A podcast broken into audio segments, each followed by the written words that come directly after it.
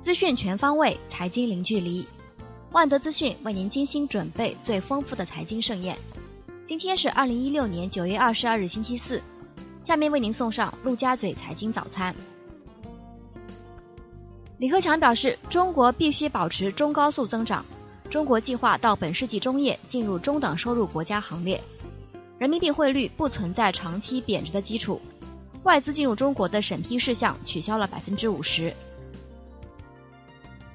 第一财经报道，地方透露，第三批 PPP 已下发，全国项目数量超过五百个，投资总额超过一万亿元。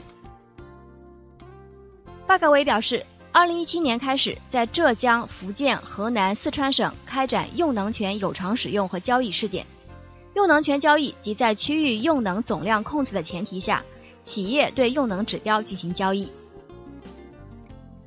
经济参考报报道，下半年我国将推出一系列重磅举措，推动区域协同发展，包括实施西部大开发、振兴东北“十三五”规划，制定新十年促进中部地区崛起规划等。央行公开市场连续四天净投放，累计七千亿元，其中周三净投放一千两百亿元。央行周三还进行了一千两百亿元七天期和八百亿元二十八天期逆回购，利率与上期持平。股持续缩量，沪指振幅再创新低，沪指收涨百分之零点零九，报三千零二十五点八七点；深圳成指涨百分之零点三七，报一万零五百八十三点四点；创业板指涨百分之零点一七，报两千一百六十二点一三点。两市成交金额三千五百一十三亿元，略低于上日的三千五百五十八亿元。沪股通净流出零点九亿元，连续第七日净流出。证监会主席助理宣昌能表示，要引导资本市场服务和促进新疆经济社会协调发展，在金融领域进一步支持新疆，服务“一带一路”建设。证券日报报道，IPO 审核全面从严。目前有五十八家企业 IPO 申请终止审查，保荐券商，多家审计中介机构、评估中介机构也被重点惩处。上证报报道，银监会时隔两年再次强调加强房地产信贷和风险压力测试，而上一次银监会官方提及房地产信贷压力测试还是在二零一四年。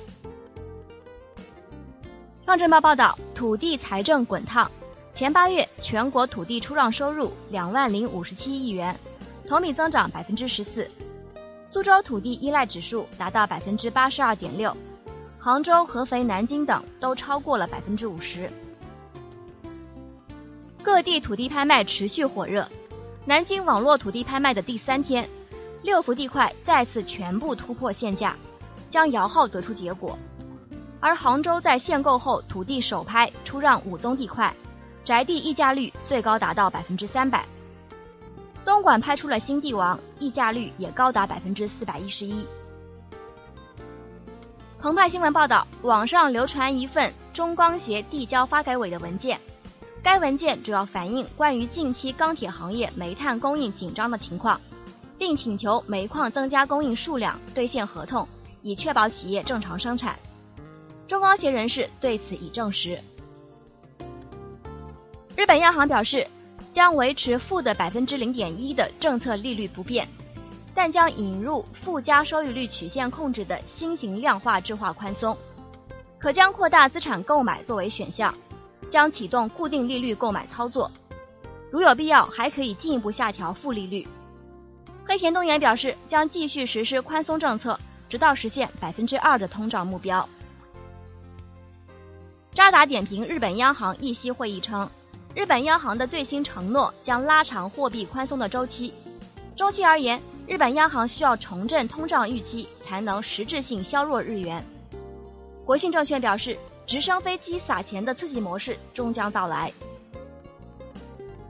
人民币对美元即期跌两个基点，收报六点六七幺三。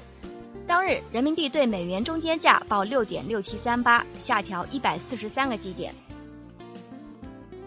香港离岸人民币同业拆借隔夜利率下调八百二十六个基点至百分之三点八七，仍高于百分之一至百分之二的正常区间，而一周利率下调三百六十五个基点至百分之四点三三。今天的陆家嘴财经早餐就是这些，感谢您的收听。欢迎大家关注万德资讯的微信公众号 w i n d z x s h，您可以用更少的时间了解更精华的资讯。我们明天同一时间再见。